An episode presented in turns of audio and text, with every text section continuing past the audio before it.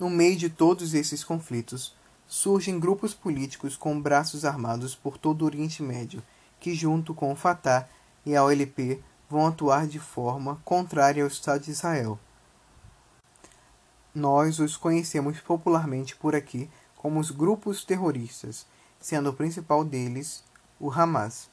O Hamas nasceu em 1987 a partir de membros da Irmandade Muçulmana, sim, a mesma de Yasser Arafat. O objetivo inicial do grupo era o estabelecimento integral do mandato britânico da Palestina, transformando no Estado moderno da Palestina, sem a existência de um Estado judeu na região. O Hamas se estabeleceu a partir de ideias antissemitas e anticoloniais.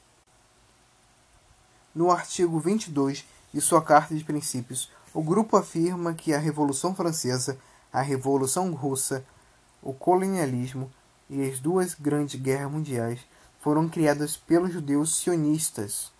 O grupo ainda nega o Holocausto como tudo sendo formas de destruir o califado islâmico.